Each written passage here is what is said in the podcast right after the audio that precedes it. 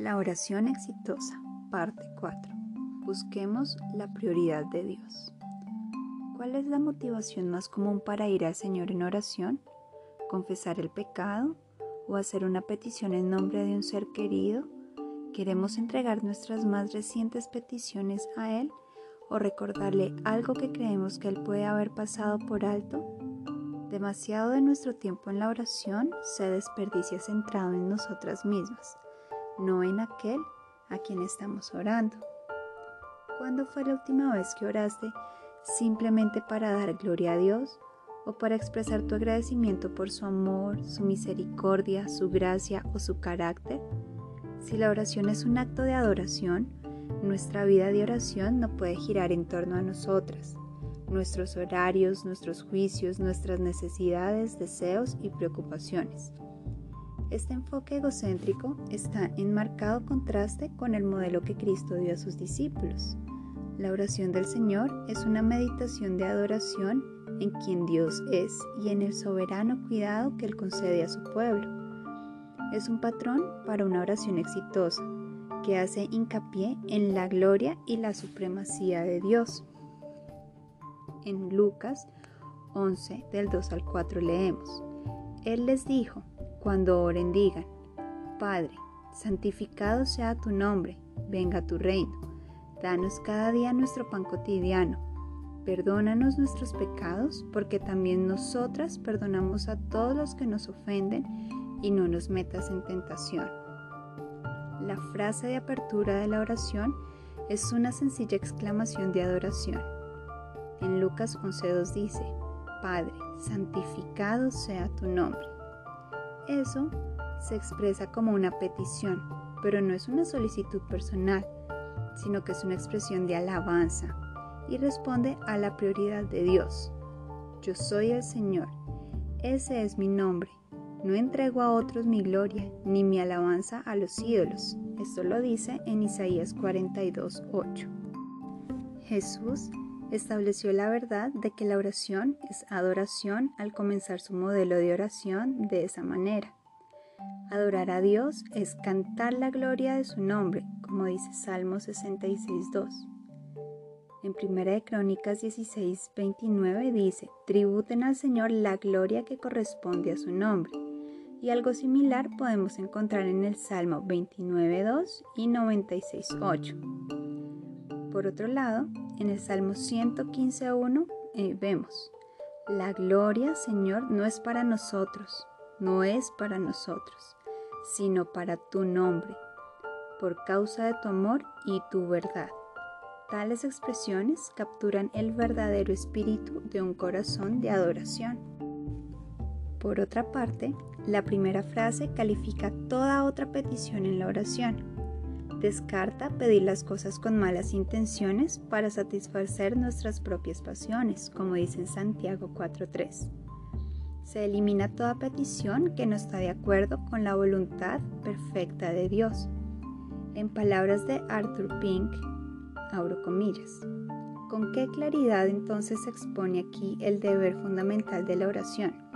El ego y todas sus necesidades deben tomar un lugar secundario y el Señor debe tener la preeminencia en nuestros pensamientos, deseos y súplicas.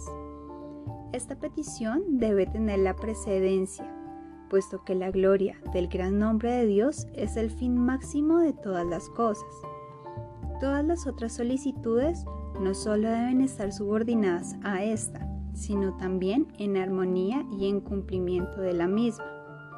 No podemos orar correctamente a menos que el honor de Dios sea dominante en nuestros corazones. Si apreciamos el deseo de honrar el nombre de Dios, no debemos pedir nada que la santidad divina esté en contra de otorgar. ¿Qué significa esa expresión santificado sea tu nombre? En términos bíblicos, el nombre de Dios incluye todo lo que Dios es, su carácter, sus atributos, su reputación, su honor, su propia persona. El nombre de Dios significa todo lo que es verdad acerca de Dios. A veces todavía usamos la expresión mi nombre en ese sentido. Si decimos que alguien ha arruinado su buen nombre, significa que se ha deshonrado y arruinado su reputación. Ha degradado la percepción de quién es él en los demás. Y si yo le doy a usted el poder notarial, le he autorizado a actuar en mi nombre. Usted es por lo tanto mi representante legal y cualquier convenio legal que haga es vinculante para mí como si lo hubiera firmado yo mismo. Eso precisamente es lo que hace Jesús cuando nos enseñó a orar en su nombre. Y todo lo que pidan el Padre en mi nombre lo haré, para que el Padre sea glorificado en el Hijo. Si algo piden en mi nombre, yo lo haré. Juan capítulo 14 versículos 13 y 14. Jesús delegó su autoridad a nosotras para que la utilizáramos en la oración, autorizándonos a actuar como si fuéramos sus emisarios cuando damos a conocer nuestras peticiones a Dios. Sin embargo, enseñándonos a comenzar pidiendo que el nombre de Dios sea santificado, Cristo creó una protección incorporada contra el uso indebido de su nombre para fines de nuestro propio autoengrandecimiento. Si realmente queremos que el nombre de Dios sea santificado, Nunca mancharíamos el nombre de su Hijo o abusaríamos del poder que nos ha dado mediante el uso de su nombre para solicitar lo que Él mismo nunca aprobaría. Hacerlo sería tomar su nombre en vano, y eso constituye una violación del tercer mandamiento. Por otra parte, inmediatamente después de que Jesús delegó la autoridad de su nombre a sus discípulos, dijo, Si me aman, guardan mis mandamientos, en el versículo 15. A continuación, reiteró el principio con todos los requisitos necesarios solo un capítulo más tarde, en Juan 15:7. Si permanecen en mí y mis palabras permanecen en ustedes, pidan lo que quieran y les será hecho. Debe quedar claro entonces que la expresión tu nombre significa mucho más que un nombre propio. El nombre de Dios representa todo lo que Él es, todo lo que Él aprueba y todo por lo que Él es conocido. Así que cuando oramos, Padre, santificado sea tu nombre, estamos expresando un deseo de carácter de Dios, su gloria, su reputación en el mundo y su propio ser para ser apartados y elevados. Al comenzar su modelo de oración de esa manera, Jesús nos estaba recordando el objetivo final de cada oración que ofrecemos. El objetivo adecuado es que Dios sea glorificado, honrado, conocido y exaltado en todas las formas posibles, que es, por cierto, un recordatorio para no llamar a Dios Padre de una manera sentimentalmente ordinaria o excesivamente familiar. Él es nuestro Padre amoroso, pero no debemos olvidar que su nombre es santo. La paternidad de Dios no disminuye en absoluto su gloria, y si nos encontramos pensando de esa manera, aquí está la corrección. Padre, santificado sea tu nombre.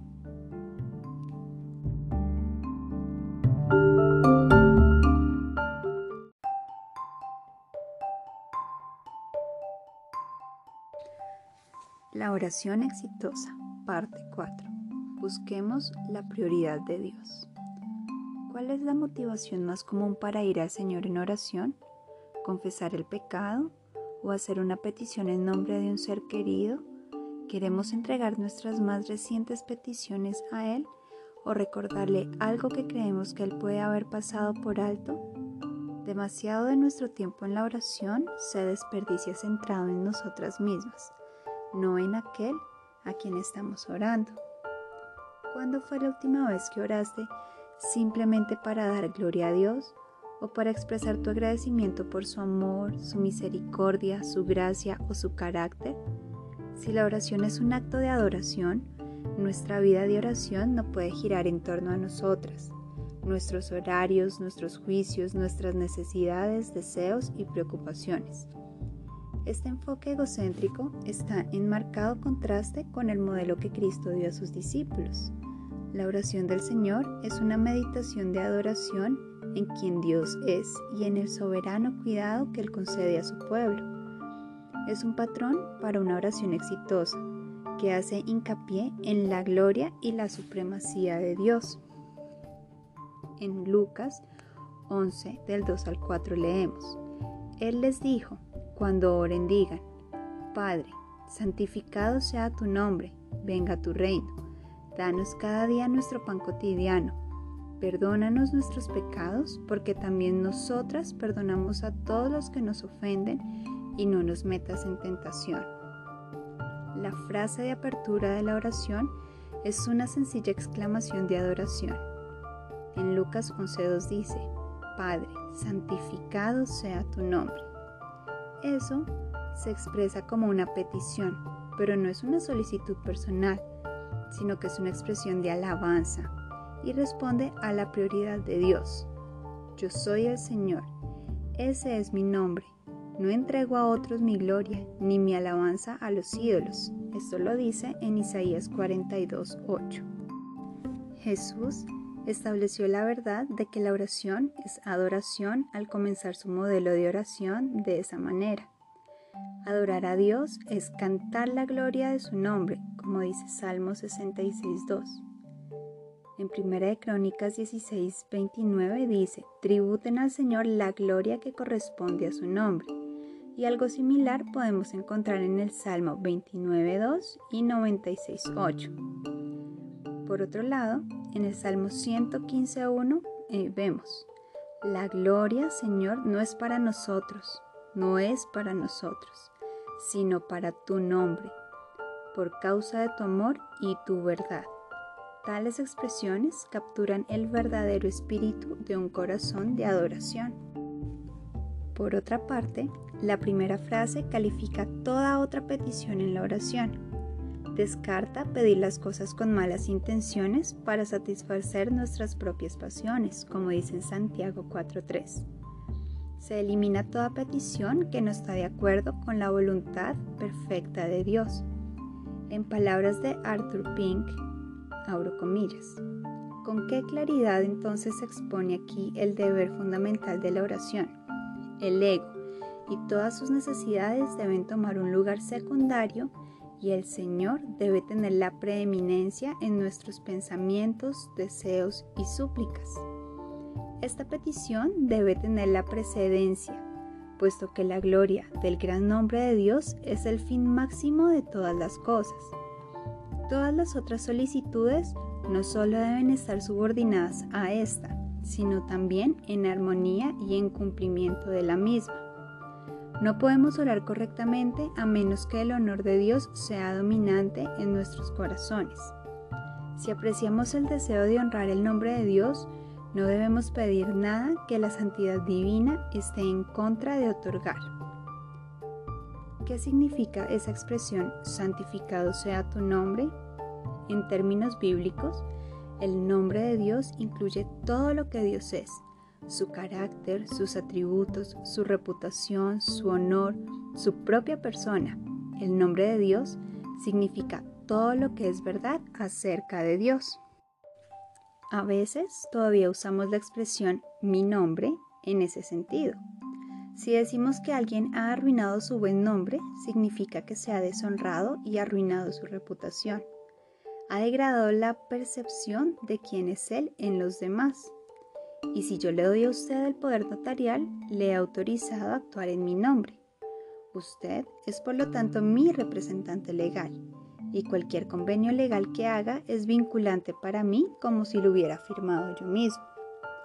Eso precisamente es lo que hace Jesús cuando nos enseñó a orar en su nombre.